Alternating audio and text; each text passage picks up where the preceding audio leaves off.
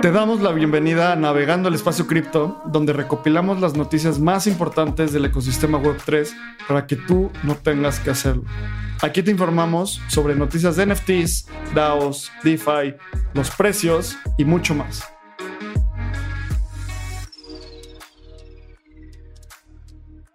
Hola, ¿cómo están todos? Todas, les damos la bienvenida a Navegando el Espacio Cripto donde recopilamos las noticias más importantes del ecosistema Web3 para que tú no tengas que hacerlo. Como saben, aquí hablamos de las noticias sobre cripto, NFTs, DAOs, los precios, DeFi y mucho más. Lalo, ¿cómo estás? Muy contento. Esta semana ha estado buena dentro del ecosistema. Seguimos en verdes. Los NFTs vuelven a tener volumen. Estamos viendo también dentro de los mercados tradicionales hay una subida interesante, así que al menos todo, todo se ve mejor de lo que se esperaba para este inicio de 2023. 100%, creo que además hay muchísimas, como muchas cosas pasando y cosas buenas, cosas malas, y eso no deja que, que sigamos construyendo y sigamos avanzando. Como siempre decimos, eh, este es el momento para construir y para hacer la siguiente fase de la Web 3. Muy de acuerdo. ¿Tú qué estás construyendo, Lalo? Espacio Cripto. Ah, muy bien. no, estamos muy contentos porque en Espacio Cripto estos primeros episodios del año han sido muy buenos. Tuvimos a Javier Martínez Morodo hablando sobre tendencias económicas a nivel global, no solo cripto. Creo que es un episodio muy bueno para todas las personas que estén interesadas en entender qué se viene para 2023. También grabamos el de tendencias cripto, que creo que también vale muchísimo la pena escuchar para que te enteres de todo lo que viene. Y bueno, eso dentro de, de Espacio Cripto. Y por fuera de Espacio Cripto, estoy en un startup que se enfoca a que personas puedan utilizar blockchain sin saber que están utilizando blockchain. Eso me emociona. Es infraestructura 100% y es algo que me tiene muy emocionado porque podemos dar adopción masiva a la gente sin que sepan que están utilizando cripto. Creo que esa es una... ¿Tú, Abraham? Una de las partes más importantes. O sea, cuando una tecnología la utilizas y ya nada más la utilizas sin saber que la estás utilizando, es como siempre pongo el ejemplo de cuando le pregunto a mi abuelo qué es WhatsApp, no me dice un protocolo de mensajería que utiliza alta encripción de los dos lados para lograr mandar mensajes, ¿no? Me, solo me dice como, pues donde te hablo y te mando memes y ya, ¿sabes? O sea, no hay más que analizar. Y que los más clavados sí te sepan explicar, pero es lo mismo de los coches. A mí me gusta dar mucho, me gusta mucho dar ese ejemplo de pues yo no sé nada de motor de autos, ni que la transmisión, ni nada, pero yo sé manejar un coche y me lleva de un punto a otro sin necesidad de saber que cuántos cabellos de fuerza tiene mi, auto, ¿no? 100%. ¿Y tú, Abraham? Cuéntanos, ¿qué estás construyendo además de Espacio Cripto? Pues Espacio Cripto me tiene súper emocionado porque este es un año de rompimiento. Yo creo que va a ser nuestra comunidad está teniendo un gran empuje, un gran crecimiento tenemos la meta de lanzar una página de educación súper interesante que estamos construyendo. Y además estoy liderando el área de producto en, bueno, una plataforma para herramientas sin código para creadores de NFTs y artistas. Y vamos a lanzar un producto muy pronto, ahí se los voy a compartir. Está bueno. ¿Y qué tal? ¿Qué te parece si empezamos, como siempre, analizando, viendo los precios que han pasado esta semana, Lalo? De acuerdo, de acuerdo. Y ahora tenemos a Bitcoin como líder dentro del ecosistema. La semana pasada todas las alzas estaban subiendo demasiado. Ahora fue el turno de el rey, al menos en capitalización de mercado por el momento. Y es que vean esa gráfica. La gente que no lo está viendo, tenemos en los últimos 14 días una subida de 33.8%. Qué locura, Abraham. Sí, además, creo que esto es muy interesante porque justo a finales del año pasado estábamos hablando del momento de capitulización o como se traduzca al español, ese momento donde ya se vendió lo que se tenía que vender, ya se salieron las personas que se tenían que salir y las personas que están aquí para el largo plazo, pues aquí seguimos. Y me encanta analizar eso porque creo que en un mercado bajista, el indicador de precio es un indicador que no es como le llaman como un leading indicator, es un indicador que, que si ves ese indicador te, te vislumbra el futuro, es más bien un indicador retrasado. Y creo que uno de los indicadores adelantados más importantes es ver cuánta gente se ha salido. ¿Cuánta gente se ha salido del ecosistema? Creo que tú y yo conocemos muchas personas que desafortunadamente fueron, los cortaron en algún recorte o simplemente renunciaron y regresaron a sus trabajos tradicionales, que está bien, o sea, no hay no shame on that. Tal vez regresaron a un banco, tal vez regresaron a una empresa de mayonesas, tal vez regresaron a una de esas empresas tradicionales. Y es importante recordar cómo tanto en gente que compra, en gente que vende, en gente que construye, hay turistas. Y creo que muchos y muchos, muchos y muchos de esos turistas ya se fueron. Entonces, Bitcoin en estos precios es una, pues, da esperanza. O sea, creo que no hemos dicho, Bitcoin en este momento está en 23 mil 11 dólares. Yo la verdad siento que todavía no estamos, ya no hemos salido de la oscuridad. Siento que va a haber, va a haber otro bajón pronto, pero veamos a dónde nos lleva. Yo estoy de acuerdo con, con el tema de los turistas y una métrica que me gusta comparar para ver si los turistas ya se fueron son las meme coins. Yo me acuerdo mucho en 2016 no existía Shiba, sí, existía Doge, pero habían unas monedas muy específicas que eran para comprar marihuana y se llamaban como Marihuana Coin o Weed Coin, etc. Y esas subían de precio muchísimo el, 20 de abril, por ejemplo, que era el 420. Y esas monedas en los bear markets les iba muy mal. Y en este ciclo, ahora lo comparo con Shiba, por ejemplo, que bajó 90% desde su máximo histórico al punto más bajo en, el último en el último año. Y Bitcoin, por ejemplo, bajó 77%. Que sí sigue siendo una caída significativa, sigue siendo. Pero yo creo que esas personas que compraban Shiba porque iba a llegar a 10 dólares y esas personas que compraron Chihuahua Coin. Y SafeMoon, ¿te eh, acuerdas? SafeMoon, había una que se llamaba Dent Coin que era para pagar el dentista. ¿Por qué necesitabas una criptomoneda para pagar el dentista? o sea, justamente ese tipo de gente para mí son los que es el indicador perfecto para saber si siguen en el ecosistema o no. Y creo que también otros turistas fueron los NFTs. ¿Cuántos proyectos de NFTs no han muerto a partir de ese el, bull market pasado, no? Sí, 100%, 100%. Y creo que pues vamos al precio de Ether porque hoy tenemos un chorro de noticias y si no nos va a comer el tiempo. Y en Ether, en este momento el precio de Ether está en 1.634 dólares y en los últimos 7 días, podemos ver, ha subido 3.6% y en los últimos 14 días 23.7%. Y en la gráfica estamos viendo la evolución eh, del precio de Ether, la voy a poner a 90 días, y podemos ver cómo ha ido, o sea, en el largo plazo esto se va a ver como un movimiento muy lateral a 90 días. Pasó de 1600, llegó a bajar hasta 1200, luego subió, a 1300 y ahorita estamos otra vez en 1600. O sea, estamos casi igual que hace 90 días. Y la gráfica que quiero analizar ahorita es el precio de Ether contra Bitcoin.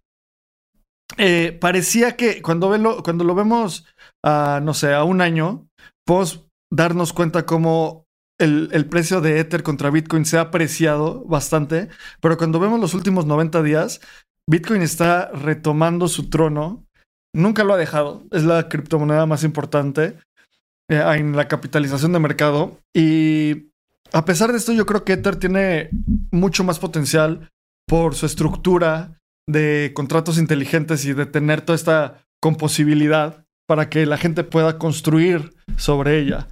En este momento, el, ese, ese radio de Bitcoin Ether está en 0.07 .071 y llegó a estar en .076. Entonces, este es un, un, un radio, un ratio que hay que seguir.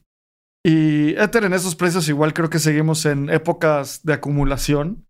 Y yo también todavía siento que vienen golpes un poco fuertes, así que no cantemos victoria. Algo que también estoy súper contento y yo creo que con esto podemos terminar esta sección, es que el mercado, la capitalización de mercado de todo el ecosistema cripto y está de nuevo arriba del trillón. En diciembre, 31 de diciembre, estábamos en 761 billones o billions. Y ahorita al día de hoy estamos en 1.003 trillions. Así que volvemos a esa marca. Creo que también es importante mencionarla. En el máximo histórico se tuvo casi 3 trillones. Así que caímos a un tercio de lo que estaba en noviembre de 2021 y al día de hoy recuperamos esa marca del trillón. Creo que también es importante porque es un indicador que nos puede decir cómo está el ecosistema cripto en general, no solo las monedas más importantes, sino todo el ecosistema en sí. Así que es una, es una marca buena, interesante. Como dice Abraham, todavía no sabemos si estamos fuera de la oscuridad, pero siempre son indicadores positivos que hay que mantener el ojo. 100%. Y aquí, eh, cuando decimos trillions, son trillones americanos. En español son billones, o sea, son o sea, miles de miles de millones, ¿no? ¿Y cómo se calcula este indicador? Se toman en cuenta todas las monedas en circulación, todas las criptomonedas en circulación, se multiplica por el precio de cada una de ellas y así llegamos a, esta, a este indicador. Como dice Lalo, ah, bajando a un tercio de lo que tenía, se hace un número muy, pues, bullish, que solo se ha perdido un tercio, bueno, dos tercios de este indicador. Y también que en el momento en el que se pierden dos tercios, quiere decir que muchas monedas perdieron más del 90%, como pasó con Solana, como pasó con eh, Avalanche, no perdió el 90%, pero por ahí. Entonces, pero las más importantes no perdieron su valor, que son Bitcoin, Ether, no perdieron tanto su valor en esa proporción. Y también el número de stablecoins, o sea, la gente que está teniendo monedas estables en el ecosistema, sigue estando muy estable.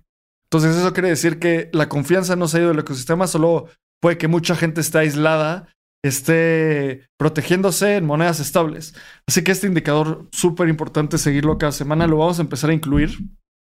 Y para empezar entrar en las noticias, antes de entrar en las noticias, recuerda entrar a nuestra comunidad en Telegram. Si te metes a t.me diagonal espacio cripto o en Telegram buscas espacio cripto o en nuestro Twitter arroba espacio cripto puedes sumarte a la, comunidad. Mañana va a estar ahí Javier Martínez Morodo respondiendo preguntas sobre su episodio que acabamos de publicar la siguiente semana. Esta semana sale un episodio con un episodio sobre la cómo está el, el ambiente regulatorio en México. Así que también ahí vamos a tener a la gente que invitamos respondiendo preguntas. Así que ahora sí, Lalo, vámonos a, las, a las noticias de esta semana. Sí, claro, y algo súper importante es que mañana también empezamos, perdón, miércoles 25 de enero, 7.30, empezamos con nuestro workshop de Aprende a programar desde cero en Web3 con Carlos Arroyo.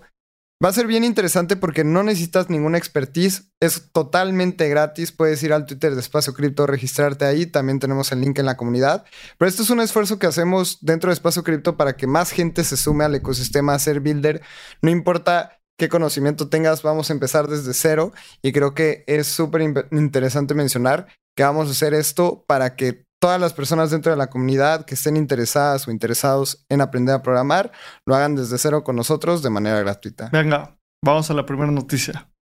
Bueno, vamos a empezar hablando con todo el drama que está, sigue pasando entre Genesis, eh, bueno, Genesis, DSG, DCG, eh, FTX, todo lo que sigue pasando. Coindesk también está ahí. Entonces, la principal noticia de la semana es que Genesis, esta plataforma donde, de préstamos colateralizados en criptomonedas, ya hizo todos los procedimientos para aplicar a la bancarrota. El Chapter 11, como le llaman los, los americanos, y esta figura en la cual entran estas, las empresas que, que entran en bancarrota. ¿Por qué es tan importante que Genesis entre en bancarrota?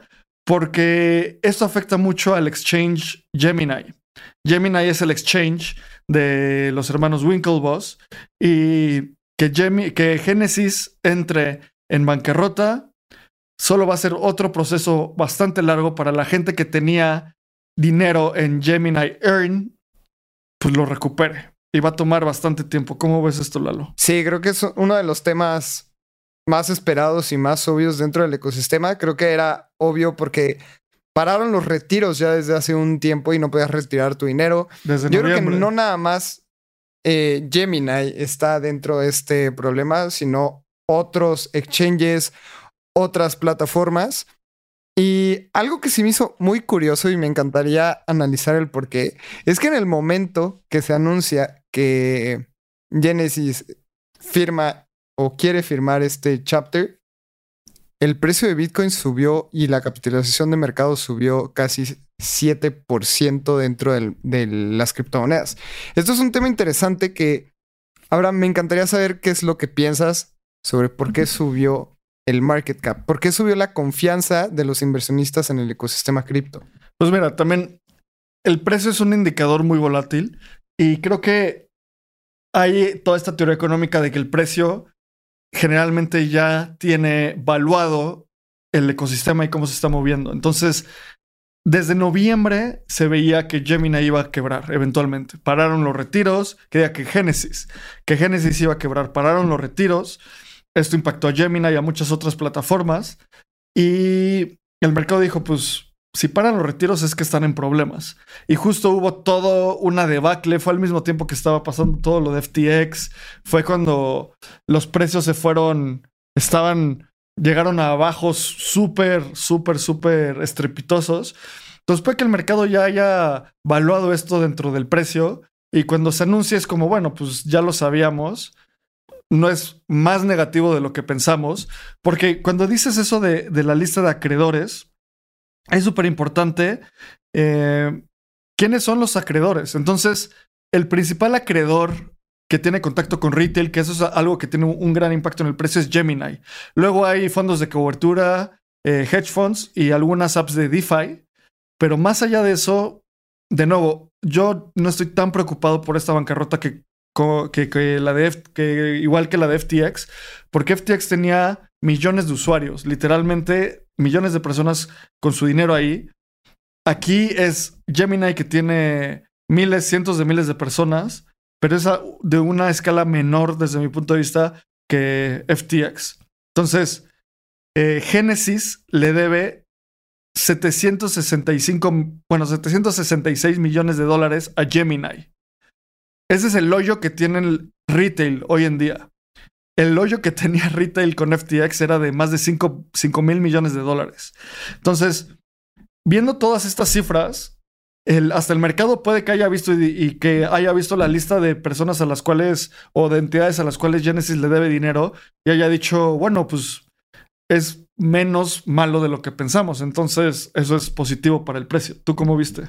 Sí, yo estoy súper de acuerdo. Yo creo que desde el momento que paran los retiros, el mercado empieza a decir, Genesis va a caer en bancarrota. Y cuando se anuncia esto, y no pasa nada más allá que Genesis cayera, es cuando dice la gente, bueno, no estuvo tan mal, entonces sigo confiando en el ecosistema cripto. Otra cosa hubiera sido de que Gemini se hubiera declarado en bancarrota y otra bancarrota de un exchange que no se esperaba, etcétera. Pero creo que aquí fue algo, un suceso como muy encapsulado que explotó dentro de la cápsula y no hubo un efecto secundario en el mercado como pudo haber sido FTX. Entonces yo siento que... Hasta el momento igual, ¿eh? Porque como tú decías la semana pasada, estas cosas son olas y tienen impactos. Y al momento parece que ahí va a acabar y va a tomar mucho tiempo y va a ser un problema. Ahorita, vamos, ahorita hablo de una de mis principales preocupaciones que son los reguladores, pero es el impacto al momento, ¿no? Exacto, sí, o sea, en, en ese momento no impactó nada más el daño colateral no fue mayor a lo que mencionabas como FTX. Entonces siento que todo lo que está quebrando o todo lo que tenía que quebrar en un bear market ya quebró o está a punto de quebrar. Veamos si hay algunas otras ahí en, en temas de bancarrota, pero creo que el hecho de que quiebre todo lo que tenga que quebrar también ayuda para que el mercado se recupere lo más pronto. Sí, 100%. Y creo que es importante esto que está pasando de, Gemini en bancarrota, porque el principal afectado eh, son dos entes. El grupo de DCG, el Digital Currency Group, que recordemos, Digital Currency Group tiene, tenía a Genesis, esta plataforma de préstamos colateralizados, tiene a Grayscale, que es un fondo que es como un fideicomiso para comprar Bitcoin y Ether en, en mercados públicos, que debió haber sido un ETF, pero básicamente no se lo permitieron los reguladores y eso causó todo este problema, básicamente. También tiene a Coindesk, que ahorita vamos a hablar de Coindesk, y tenía una firma para manejo de activos patrimoniales que ya cerraron.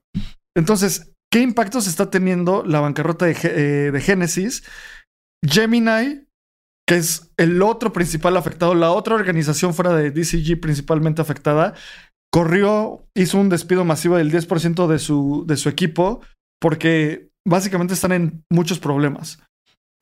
como decíamos, más de 760 millones de dólares le debe Genesis a Gemini. Y los hermanos Winklevoss están, básicamente dijeron que van a demandar a Barry Silbert, el CEO de, eh, de DCG, y a Genesis para, porque pues les deben este dinero. Según estaban teniendo el manejo de riesgos adecuado. Y otro impacto colateral que está teniendo esto es que esto ya lo, lo, dijimos la, vez pasada, pero eh, el SEC, o sea, la CNBB, el Securities and Exchange Commission de, de los Estados Unidos, va a ser esta, este factor que se llama Regulation by Enforcement, que es regulación by, por ejercer la ley, y está demandando a Genesis y por tener un, un security por vender un security no declarado. Y como dijo Cameron Winklevoss la semana pasada, es por meses estuvimos en contacto con el SEC y hasta que se quiebra nos demandan, pues es como decir, oye, te pasaste un alto. No, pues no había, no había semáforo. No, pero ya hay semáforo y estaba en rojo. Pues, o sea, no, no hay forma, ¿sabes? Entonces, parece que los reguladores están teniendo esto, este abordaje que para a mí es lo que más me preocupa de este bear market. Estoy de acuerdo. Creo que, creo que va a ser un tema que va de largo y veamos qué ocurre. La verdad es que no, no me encantaría opinar sobre un tema que todavía no sale el suceso completo para Grayscale. Al menos Genesis ya firmó la bancarrota. ¿Y qué te parece si pasamos a otra empresa dentro del mismo grupo de DCG y la noticia de que se quieren salir justamente del grupo de DCG. Sí, creo que esta es una de las noticias más importantes. Dejen quito mi ad blocker. Eh, pero Coindesk contrató a Lazard, que es un banco de inversión que básicamente se encarga de reestructurar deuda, de levantar como capital en, deuda, de vender empresas, eh, para que les ayude a, vender Coindesk y que salgan de DCG. Quiero hacer una pequeña pausa aquí porque volvamos a pensar en, el, en la serie de empresas de DCG. Está el Digital Currency Group, que tiene un fondo de inversión de riesgo donde han invertido en muchísimas empresas. Y además tenían eh, Genesis, Grayscale, Coindesk y otras, y otras empresas. Coindesk era esta publicación, este medio que publica noticias. Si, nos acordamos, Coindesk fue la plataforma que sacó la noticia de los balances de los estados de resultados de FTX que revelaban que tenían un hoyo gigante en esos, en esos estados de resultados. Eso hizo que Sisi tuiteara así como, mm, esto está muy sospechoso, voy a vender todo mi FTT. Lo que hizo que Sam Bankman Fried dijera, no, no, no, no hay ningún problema. Y soportaron el precio de FTT en, si se acuerdan, creo que 22 dólares, hasta que no pudieron soportarlo más, lo cual logró que FTX fuera insolvente, lo cual hizo que Genesis fuera insolvente, lo cual hizo que DCG entrara en todos estos problemas, todo gracias a Coindesk. Y creo que esto solo habla bien de, esta, de este medio. ¿Por qué? Porque pudieron haber encubierto esta noticia para proteger a su, a su empresa madre y no lo hicieron, solo fueron como reporteros honestos y buen periodismo, así que Coindesk tiene todo mi respeto y lo va a seguir teniendo por mucho tiempo. Están esta empresa está embarrada en, al ser parte de DCG, pero creo que hicieron un gran trabajo en este bear market. Estoy muy de acuerdo y también recordemos que Coindesk es la empresa que está detrás de Consensus, que es uno de los eventos más importantes dentro del ecosistema cripto. Así que no es una empresa cualquiera de noticias, sino también es una de las empresas de noticias más importantes dentro del ecosistema y al menos aparentan ser muy imparciales. Justamente estaba escuchando una entrevista con reporteros de Coindesk y ellos mencionaban que tienen que publicar qué activos tienen en sus billeteras.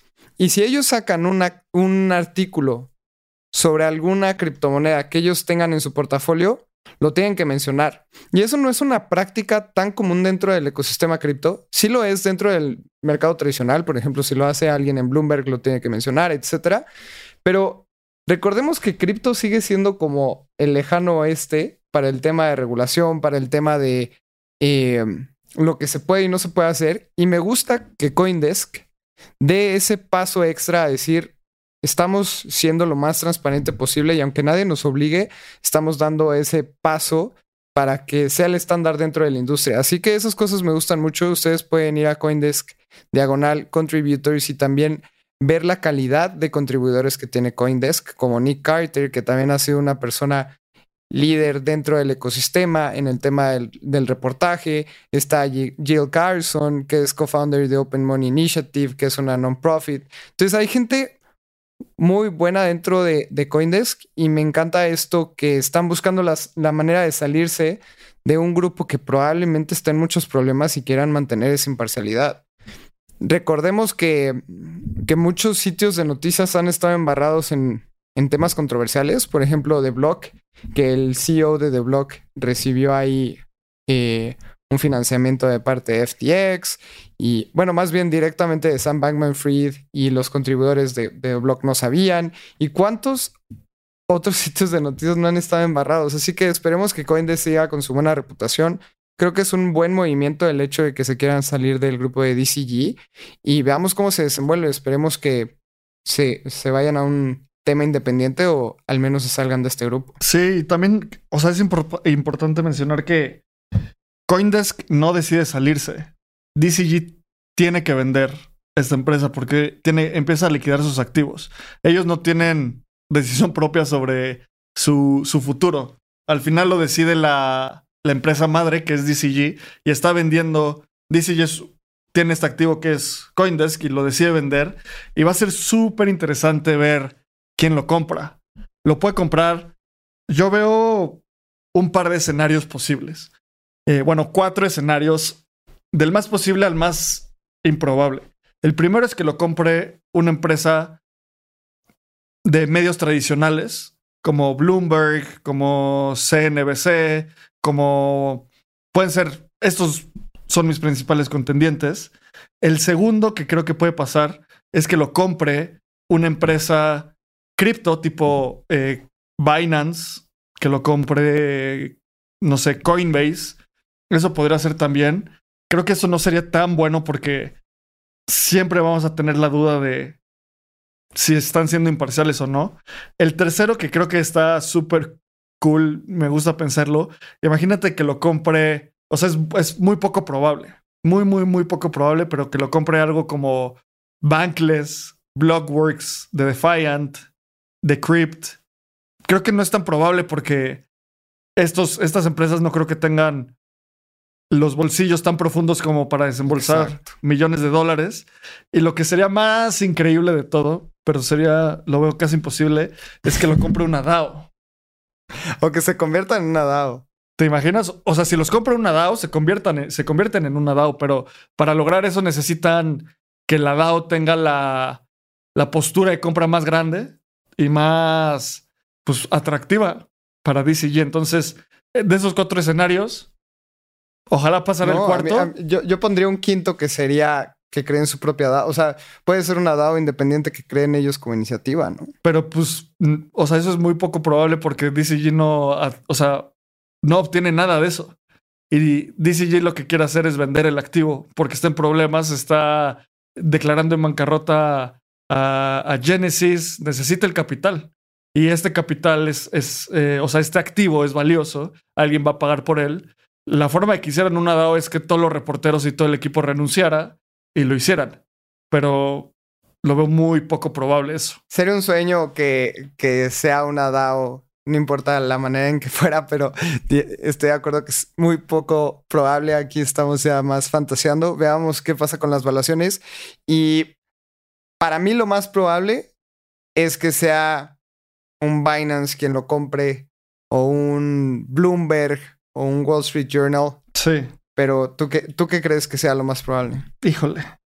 Lo más pro, no, no sé, pero suena que Binance. Ellos parece que tienen todo el dinero del mundo. Eh, pero no creo que sea el mejor movimiento para nadie. O bueno, para nadie. no es el peor. no es el óptimo, pero no es el peor. Eh, o sea, lo peor es que lo comprara, no sé, un sitio de noticias súper tradicional, cero contacto con cripto, tipo Fox News. O algo así, súper random. Pero Bloomberg. Para peor sería como Justin Sun. Uf. Bueno, sí, eso también sería horrible. Pero bueno, vamos a ver cómo, cómo avanzan estas noticias. Cuando contratas un banco de inversión, es que esto ya va a pasar. Eh, estas empresas, estos bancos de inversión se llevan una cantidad de dinero brutal por este tipo de transacciones. Así que vamos a ver cómo evoluciona. Y, a ver, vamos a ahora seguir con todo el tema de contagio, que es hablar de tu tema favorito, Lalo, que es FTX. Eh, y ahora FTX, el nuevo CEO de FTX, dice que posiblemente van a reiniciar la operación para, pues sí, para continuar operando en, en su instancia internacional. Eh, a ver, primero hay que recordar quién es el CEO de FTX. Eh, el CEO de FTX es John Ray III, que es el CEO y es una persona experta en reestructuras de empresas y en bancarrotas. Estuvo en, en casos legendarios de Wall Street de fraudes, básicamente. Entonces traen a esta persona como para rescatar lo que se pueda rescatar de FTX. Entonces, hace unas semanas eh, reportaron que encontraron como 4 mil millones de dólares debajo del colchón, así que no sabían que estaban ahí, que es bueno, supongo. Y el hecho de reiniciar operaciones, yo lo tomaría con, con cuidado, porque ahorita estamos en una de esas épocas donde entra la teoría de juegos con FTX. Es, están diciendo cosas esperando que la gente crea que sean cosas reales para que haya optimismo alrededor de FTX y empiecen a haber muchísimos rumores positivos. No sé si los vayan a, si vayan a reabrir, pero esta postura de, reabrir un exchange que le robó miles de millones de dólares a usuarios y está inmiscuido en problemas gigantes, no sé, la verdad me parece un movimiento bastante riesgoso porque también quién lo va a operar. O sea, corrieron a todo su, a casi todo su personal. Entonces, yo como usuario diría como jamás quiero volver a tocar eso. ¿Tú cómo ves la Sí, estoy de acuerdo. De que tienen dinero, ya tienen dinero, al menos ya lo encontraron. Como mencionabas, 4.2 billones, 1.7 en efectivo y 3.5 billones en cripto. Que estos activos también pueden ser de los usuarios. no todo es de FTX, pero al menos tienen algo para abrir operaciones. Y algo que estuvo bien interesante es que se ha identificado que uno de cada tres miembros del Congreso de Estados Unidos obtuvieron donaciones de Sam Bankman-Fried u otros ejecutivos de FTX. De los 535 senadores y representantes, 196 miembros recibieron aportaciones de donación de parte de FTX. Justo, a ver, y, me gustaría leerlo para ser súper puntual. Coindesk preguntó a todos los que recibieron donaciones qué harían con ese dinero y la mayoría de los que respondieron que fueron 34 personas de 53, dijeron que lo donarían a caridades para eliminar el tinte de corrupción y fraude. Y creo que eso es muy bueno, creo que es muy puntual. Otros 19 de 53 han estado en pláticas con el Departamento de Justicia para separar ese dinero hasta que puedan dárselo a un fondo para compensar a las víctimas de FTX, que creo que también es muy buen punto. Y el resto no respondieron. Así que al menos, a ver, otra vez, resumen, un tercio de los, eh, de los senadores y congresistas recibieron donaciones de Sam Manfred. Un tercio, o sea, eso es como...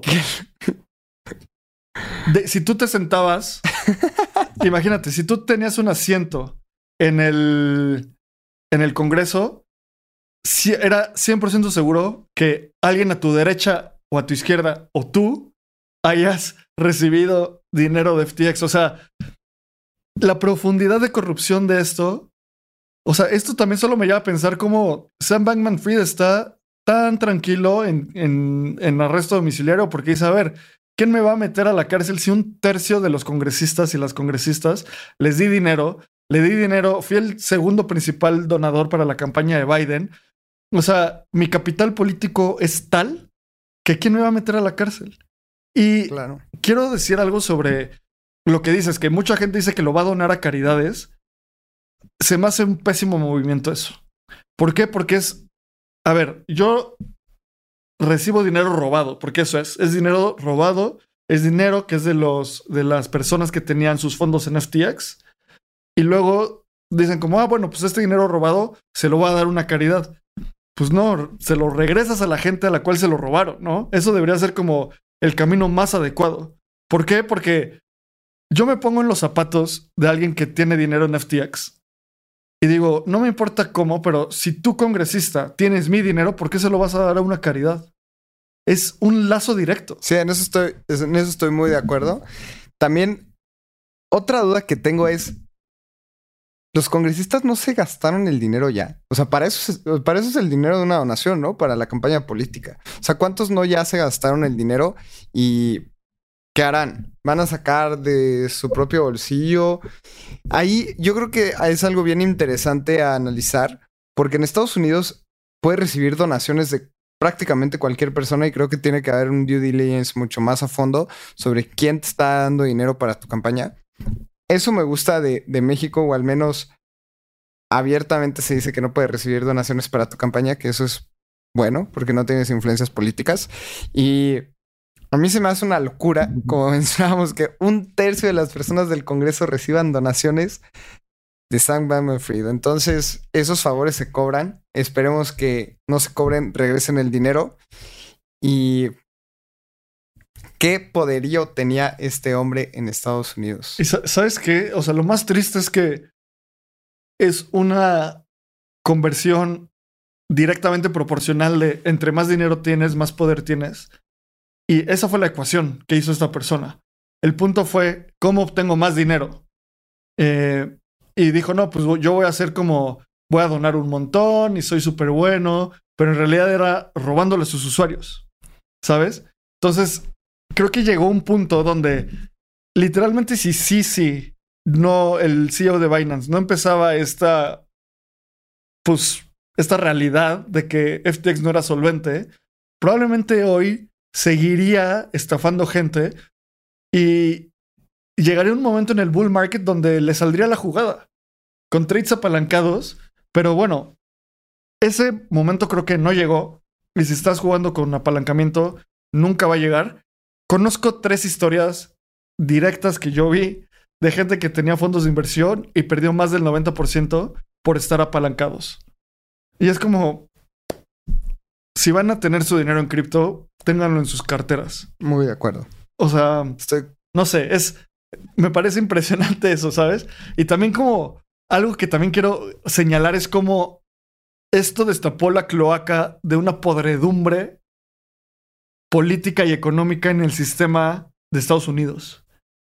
Y no es en el sistema cripto. El, o sea, el sistema cripto fue una herramienta, pero logró, o sea, está, está logrando destapar que uno de cada tres, tres personas en el Congreso hayan recibido dinero también.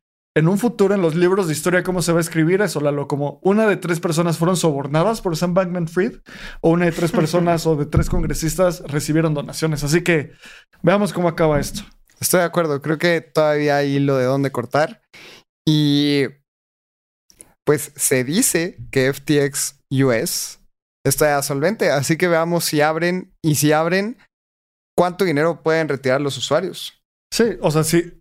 Si es solvente, tendría que ser el 100%. Exactamente. Así que si abren y los usuarios pueden retirar el 100%, la verdad es que ahí sería una gran noticia para todos los usuarios de FTX US. Yo creo que FTX International no va a correr con la misma suerte y ni siquiera con la misma oportunidad de poder abrir, pero veamos qué ocurre y justamente vamos a hablar sobre otra noticia que involucra a FTX, pero yo creo que en, en, esta podríamos también analizar un poquito más sobre el ecosistema cripto en general. Sí. Y es que el expresidente de FTX US levanta capital para una startup. 5 millones para un exchange de trading para inversionistas grandes e instituciones llamada Architect. Brett Harrison, que fue el expresidente de, de FTX US, US, levanta 5 millones de Coinbase y Circle. ¿Cómo es esta noticia, Abraham? La verdad es que para mí 5 millones dentro del ecosistema de startups en Estados Unidos no es mucho y siento que es un pagar por ver sobre qué puede hacer esta persona, Brett Harrison, para crear un ecosistema más sano dentro del, del mundo y de la banca tradicional para recuperar confianza. Pues mira, creo que primero entendamos quién es Brett Harrison. Brett Harrison fue presidente de FTX Estados Unidos, pero renunció el 27 de septiembre de 2022. O sea, renunció un mes antes de que todo explotara y cuando nadie sabía que había problemas en FTX. Entonces, eso es una buena señal. ¿Sabes? Porque renunció y parece que, según como estaba viendo la investigación, las únicas personas que tenían completa visibilidad sobre el fraude eran los fundadores de FTX, Sam Bankman Fried y el CTO, y Caroline Ellison, la persona, la fundadora, bueno, la CEO de Alameda Research.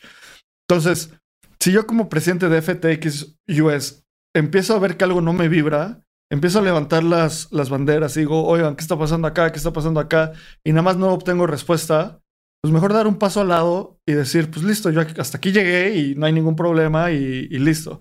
Entonces, que esté levantando 5 millones de dólares, depende también cómo lo quieras ver, ¿sabes? O sea, creo que este, este factor de que haya renunciado justo antes de, del colapso es algo, un buen indicador. Eh, y también creo que el producto que está levantando, que es básicamente hacer un, un clearinghouse, o sea, un lugar donde haya, un, un, settlement, que es, o sea, un, una forma de, de, hacer trades mucho más simple a nivel institucional, es algo que, o sea, yo llevo viendo necesario en el mercado cripto desde 2016. Y nada más no se logra ese producto porque no hay suficiente tracción, no hay suficiente liquidez y todos después se van por el apalancamiento porque es muy fácil hacer dinero ahí de inicio y, terminan quebrando. Entonces, yo así leo la noticia. el apalancamiento es como muy atractivo y es muy fácil de dejarte llevar por esas ganancias que ves y de repente te das cuenta de que no es nada fácil. O sea, es como querer llegar de Ciudad de México a Cancún en una hora en un bochito y dices, no, yo creo que llego más rápido en un Ferrari, pero no es lo mismo manejar un Ferrari un bochito, ¿no? Y te puedes estampar bien fácil. Siento que ese es el mismo tema, como siente, siento que la gente piensa que el apalancamiento es una manera de llegar a un balance financiero de una manera más rápida, como un shortcut, como un atajo a una ganancia financiera que obviamente conlleva muchísimo más riesgo. Sí. Yo como, como veo el apalancamiento, voy a, hacer un, una analogía de uno de mis cuentos favoritos, que es, existe este cuento, que es un cuento de ciencia ficción de, del siglo XIX, que es el, el extraño caso del Dr. Jekyll y Mr. Hyde, donde el Dr. Jekyll es una persona como muy noble, es respetado, está en un club de, de caballeros en Londres, y Mr. Hyde es su lado oscuro. Y para pasar este lado oscuro, tiene que tomar una poción. Y primero la toma y le gusta cómo se siente, porque es siendo Mr. Hyde, puede sacar todo su lado malo, puede hacer todas las cosas con otra identidad que siempre ha querido hacer, que son malas. Para mí eso es el apalancamiento. Es la poción de, del, Dr. Jekyll y Mr. Hyde. ¿Y cómo termina eso? Termina, les voy a spoilerar el cuento si no lo han leído, termina en un grado donde el Dr. Hyde empieza a evolucionar a ser Mr. Jekyll, aunque no se tome la poción, porque ya la tiene tan dentro de su sistema que ya no la puede sacar. Yo creo que el apalancamiento es, un arte, también es muy positivo para la gente que sabe utilizar el apalancamiento, la verdad es que es una chulada también por todo el ecosistema de derivados. Y de hecho, el volumen de derivados a comparación del volumen del mercado spot, que es la compra y venta normal de cripto, normalmente es aproximadamente tres veces más alta que el mercado spot. Así que es un gran mercado. Hay mucha gente que ha tenido muy buenos rendimientos. Y también una de las ventajas del mercado de derivados y de futuros y de apalancamiento es que tú puedes meter shorts. Recordemos eso porque es muy, muy importante. Tú cuando compras Bitcoin, únicamente ganas cuando Bitcoin sube.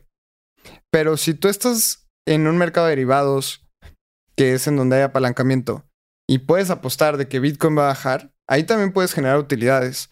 Así que es muy interesante también este mercado. Yo creo que no siempre el apalancamiento es negativo y si sabes lo que haces puedes tener muy buenos rendimientos. Y pues es pedir prestado para generar más dinero, así que tengan muchísimo cuidado. Yo creo que este mercado de derivados debería de estar mucho más regulado y no debería de estar abierta la puerta para cualquier persona que quisiera entrar a ella. Así que, por ejemplo, hay, hay exchanges de, derivados. Recuerdo uno que se llamaba Quedex, que después fue adquirido por Bitso, que para tú registrarte en Quedex tenías que pasar un examen difícil. Porque yo creo que así debería de ser. ¿Qué es el delta? ¿Qué es el funding? Y no solo que te den la pistola y te digan, tenga mi niño, a ver qué hace con ella. sí, sí, sí. Ten aquí un revólver, puedes cazar un venado para comer o pues hacer lo que quieras. un tiro. sí, no. Terrible. Así que veamos qué ocurre con, con Architect. Yo estoy positivo. Yo creo que el expresidente de FTX tiene muy buena experiencia y si tiene las buenas intenciones de hacer algo, puede salir algo bien de ahí. Y yo creo que también va a estar bajo la lupa de sus inversionistas, probablemente como ninguna, como ningún otro emprendimiento. 100%. 100%. Vamos a la siguiente noticia que esto movió los mercados muy interesante. A ver, vamos a decir la noticia, vamos a contar la serie de hechos. Como el miércoles de la semana pasada, empezó a haber un pánico moderado en cripto Twitter porque dijeron el Departamento de Justicia de los Estados Unidos se está va a tener en conjunto con el FBI básicamente van a atrapar y van a van a prosecute, o sea, van a levantar cargos a un exchange que empieza con la letra B. Ese fue el rumor. Y había tweets de gente que dice como, sí, tengo un amigo en el Departamento de Justicia que me dice que van sobre el exchange de la B, que es súper importante. El exchange con B de burro.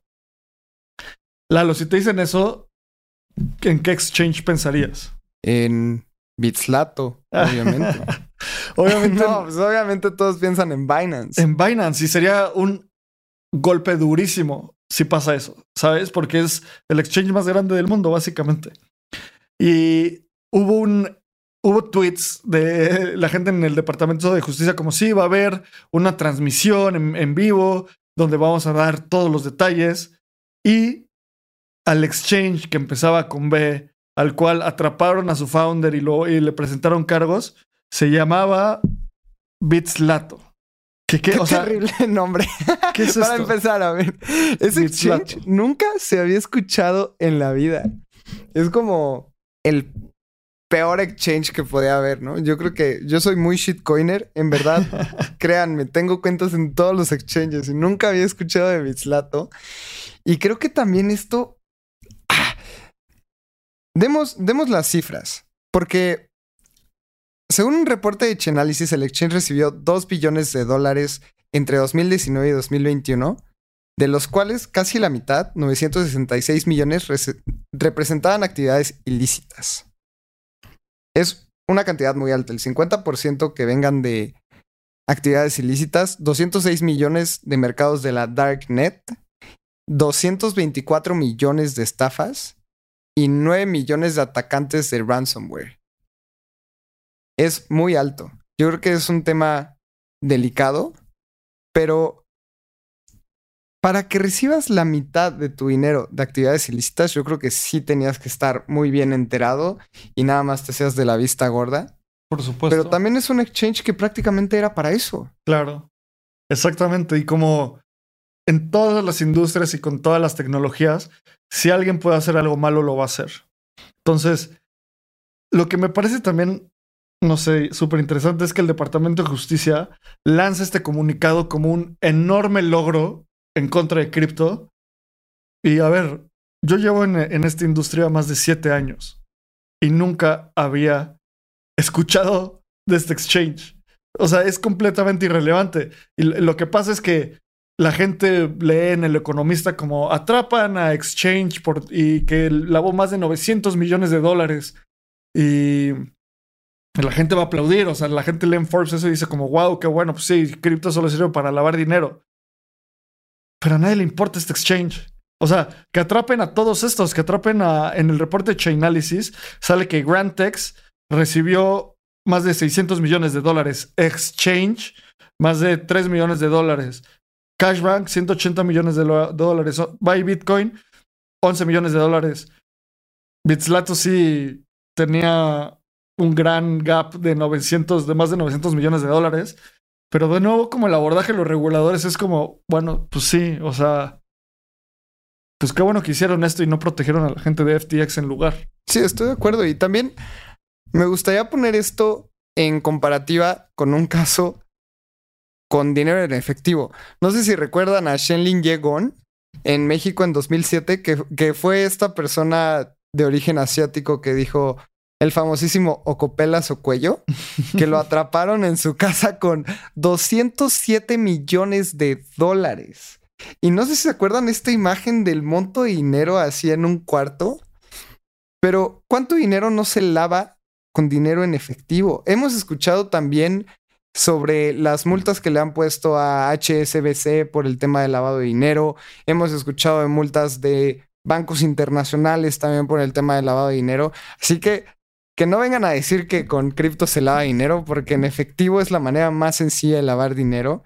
Y va a ocurrir en todas las industrias. Es inevitable que haya gente que quiera lavar dinero tanto en bancos como en exchanges, como con efectivo es muy fácil, con venta de facturas. Y sí, puede que haya sido un exchange ahí ilícito, pero tampoco se cuelgue la medalla de que hemos decomisado el exchange bislato porque era demasiado malo. O sea, yo creo que tenemos que ser súper críticos.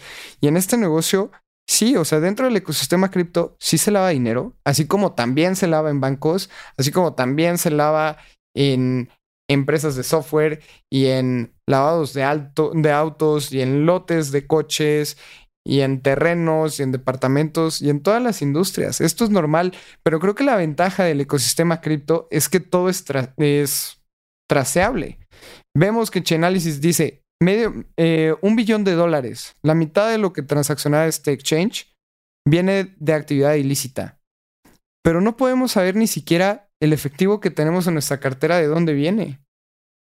Yo creo que esas son las ventajas del ecosistema blockchain. Saber poder, poder saber de dónde viene ese dinero y hacia dónde va, cosa que con el efectivo jamás podríamos hacer. Sí, y nada más ahí les van un, par de multas que se le han puesto a diferentes bancos en el mundo. City, Bank of America, 225 millones de dólares en multa. Citigroup, 200 millones. Goldman Sachs, 200 millones. Morgan Stanley, 200 millones. Y esta es una lista de un googleazo rápido. Y muchos de estos son por casos de lavado de dinero. Y si lavan dinero y los multan con, con 200 millones de dólares, quiere decir que chas hicieron miles de millones de dólares lavando dinero. Y lo siguen haciendo. ¿Sabes? Entonces, pues, o sea, creo que esto es bueno. Qué bueno que el Departamento de Justicia fue detrás de Bitslato Solo hay que dimensionarlo, ¿no? O sea, pero bueno, vamos a la siguiente noticia que es más positiva. Pues Polygon, esta sidechain capa 2, depende cómo la definas, eh, completó un hard fork y eso va a reducir los costos del gas, o sea, los costos de las transacciones, y también va a combatir reorganizaciones de bloques. ¿Qué es una reorganización de bloque? Eh, es algo que puede pasar muy normal en un blockchain. Si se acuerdan, como saben, un blockchain es una cadena, o sea, es un bloque con información eh, que contiene, el siguiente bloque contiene la información del bloque pasado, está encadenado, por eso se llama blockchain. Y la forma de, de generar un nuevo bloque es con validadores o con mineros. Puede que un validador o minero, dos validadores o mineros publiquen bloques diferentes al mismo tiempo. Y eso es algo que pasa comúnmente en, el blockchain. Y una reorganización es que el siguiente minero o validador tiene que decidir cuál de los dos bloques seguir. Y generalmente la regla es que se sigue el blockchain más, más largo, entonces en el momento en el que se adjunta otro bloque, listo, pasó. Puede que esto también se haga como un ataque. Entonces lo que está haciendo es Polygon está en este hard fork, está combatiendo ese, ese ataque básicamente. Y también la reducción de gas fees creo que es algo excelente porque las capas 2 y sidechains deberían de ser eso. La capa 1 de Ethereum es el lugar donde se obtiene el consenso y es el lugar en el cual se obtiene la seguridad y la ejecución y el estado de los blockchains puede estar derivados en una capa 2. Así que Polygon es una de estas empresas que hace tan bien su business development que cuando saco estas noticias digo como qué bueno porque pues le tendrán que entregar todo lo que le prometieron a Disney, a Facebook, a Instagram, a todos los todos sus partners y al parecer lo van a lograr o bueno, parece que lo están haciendo. Sí, estoy de acuerdo y también algo que me emociona muchísimo con esta noticia es que el día de hoy lanzaron un tweet eh, core developers de Polygon que ya tienen fecha para el lanzamiento del CK EVM de Polygon.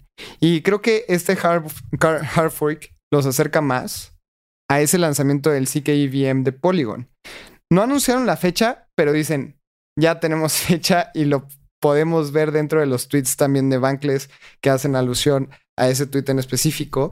Y creo que esto ayuda muchísimo porque Así como mencionamos que van a pagar menos fees, ahora también puedes utilizar el CKEVM de Polygon próximamente, que es una de las actualizaciones más importantes de esta sidechain, que ahora se va a convertir en un rollup o puedes tener las utilidades de un rollup y una layer 2. Creo que algo súper importante que ahora hay que atender y uno de los temas más puntuales dentro de Polygon es la centralización, porque sí tiene muchos menos nodos y únicamente los tiene el, ecosistema de Polygon, ¿no? Pero creo que con este tipo de cosas se acercan mucho más. El tema del CKEVM dentro de Polygon se anunció en DEFCON en una conferencia al ladito del venue y fue una de las noticias más importantes de ese evento en octubre pasado. Y algo que me encanta es que Polygon sigue y sigue entregando dentro del ecosistema y siguen con actualizaciones. Abraham, como mencionabas, el equipo de, de BD de Polygon es impresionante, pero también el equipo de devs se está poniendo a la talla. Sí, 100%. Oye, cuéntanos qué es un CK EVM y por qué es tan importante. Claro, un CK, CK es un rollup, es un tipo de rollup en donde las transacciones se pueden ejecutar de manera más rápida, porque no tiene que pasar por todo el mecanismo y toda la confirmación dentro de la blockchain. Así que es una manera de que sea mucho más rápido. Y el tema del EVM viene de las siglas de Ethereum Virtual Machine, cosa que los rollups, al ser, eh, al no tener que estar validados por toda la blockchain, al menos por un momento, tiene la desventaja de que solo puede ejecutar cierto tipo de transacciones muy simples, como una transferencia de un token o un swap por un token por otro, pero no puede hacer temas complejos dentro de los smart contracts. Y al ser compatible con la EVM, con la Ethereum Virtual Machine, puedes ejecutar contratos inteligentes más complejos y la ventaja de estar detrás de un CK es que son más baratos y más rápidos. Entonces, esta combinación de barato, rápido y tener smart contracts más complejos y más inteligentes, yo creo que es una combinación que hay que tenerle, echarle el ojo a Polygon y todo lo que está haciendo dentro del ecosistema. Sí, y justo CK, ZK, quiere decir Zero Knowledge. Entonces es la siguiente evolución de, de los rollups, donde puedes ejecutar una transacción con cero conocimiento, dado que las pruebas criptográficas te dan, la aseguran la veracidad de lo que te está diciendo la otra persona.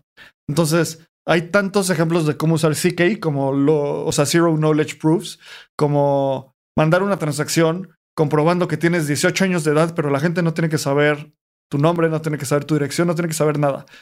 Eh, entonces, esto es una tecnología súper poderosa para el futuro de cripto. Así que súper emocionado por lo que viene en esto. Pues vamos a la siguiente noticia.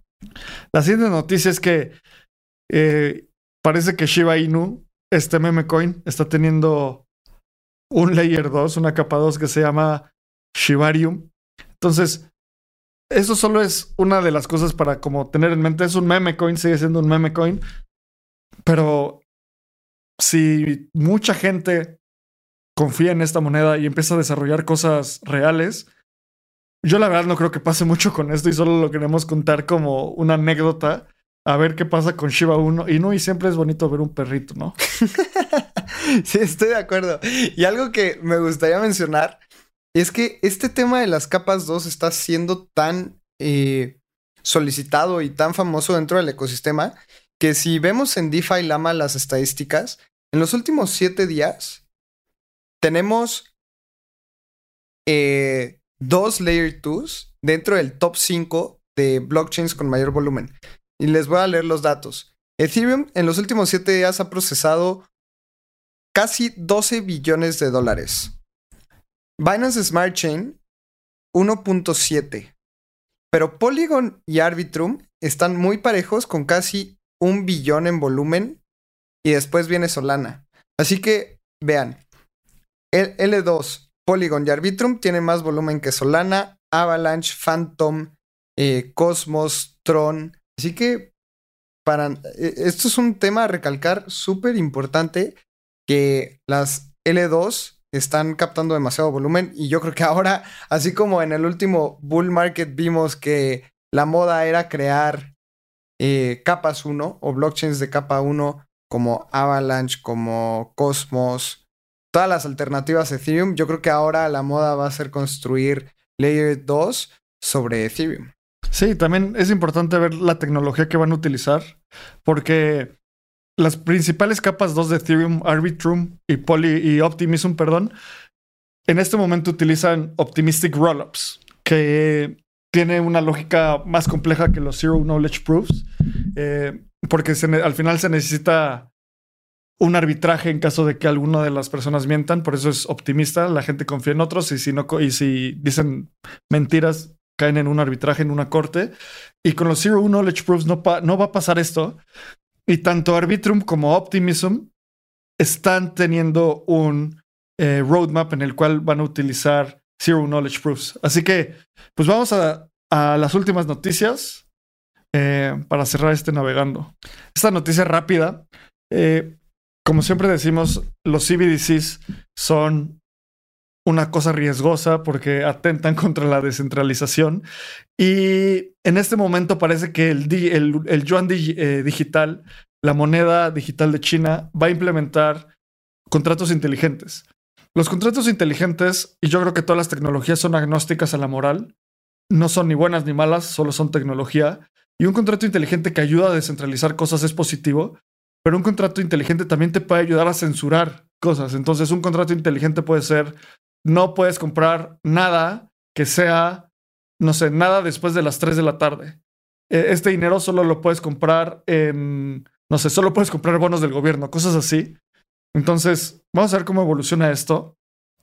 Y bueno, vamos a dar la última noticia rápido para cerrar este navegando. Si están interesados en el tema de las CBDCs y las monedas estables, justamente mañana vamos a publicar en el newsletter un artículo sobre este tema. Les estoy escribiendo un artículo sobre la comparación entre stablecoins y CBDCs y lo peligroso que pueden llegar a ser las CBDCs para la libertad en, en, general. Así que si les gusta este tema y quieren saber más, suscríbanse a nuestro newsletter. Ahí les dejamos el link en el Linktree de Espacio Cripto, también en el Twitter.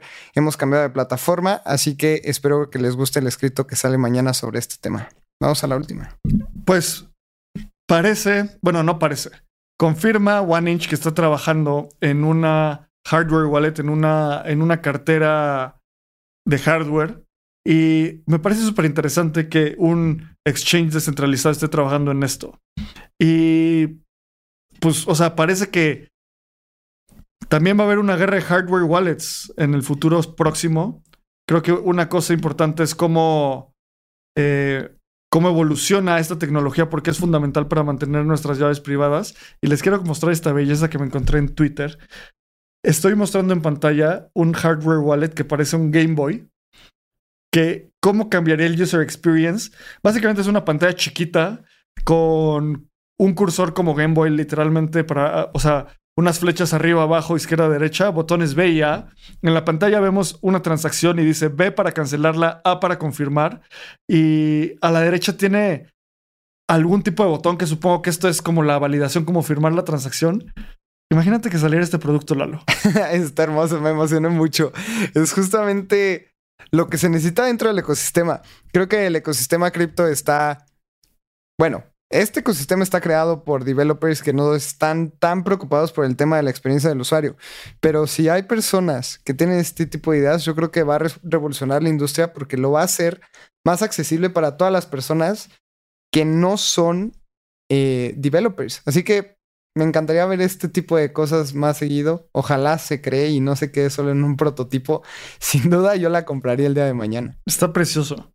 Y creo que esto es lo que pasa cuando juntas a diseñadores cripto savvy. Este fue un diseñador que es en, en Twitter Archal, Arcal VS, o sea, ah, no, A-C-H-A-L-B-S, y es un, un diseñador ah, en Paradigm, que Paradigm es un fondo de inversión súper importante en, en, el mundo web 3. Así que, pues bueno, esas son todas las noticias de, de hoy en el Navegando. Gracias por escucharnos. De nuevo, súmate a, nuestras, a la comunidad en Telegram.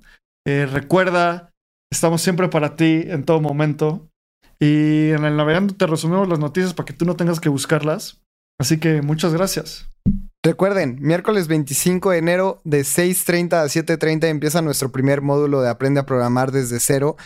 Si estás escuchando esto y ya pasó el 25 de enero, no te preocupes, únete a la comunidad porque lo vamos a hacer mucho más seguido y vamos a tener un temario completo en donde queremos ayudarte a que aprendas a programar desde cero con Espacio Cripto. Así que muchísimas gracias por escuchar este episodio.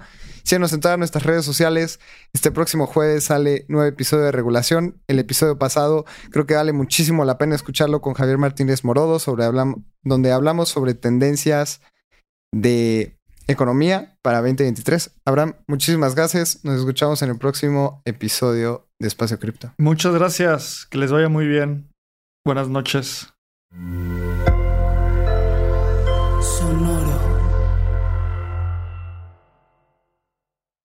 Este guion de Mundo Futuro lo escribió una inteligencia artificial.